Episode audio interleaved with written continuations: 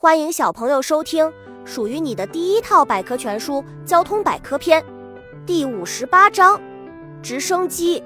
在遇到一些紧急情况时，人们需要飞机的特殊援助，但是在一些特殊的地方，没有能够供飞机起飞和降落的长距离跑道。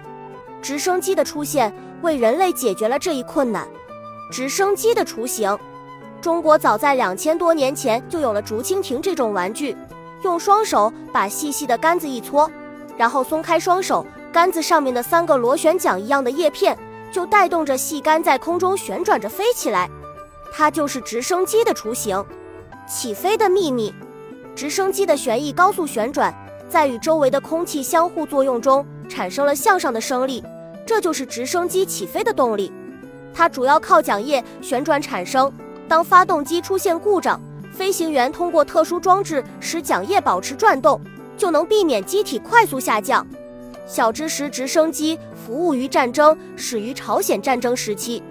第一架直升机，一九零七年八月，法国人保罗·科尔尼研制出一架全尺寸载人直升机，并在同年十一月十三日试飞成功。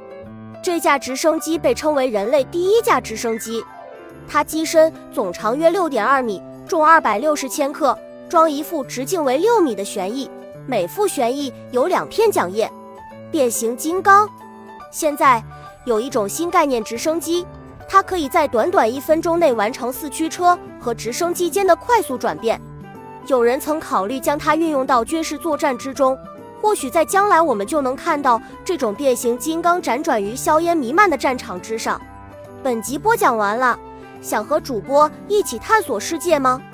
关注主播。主页更多精彩内容等着你。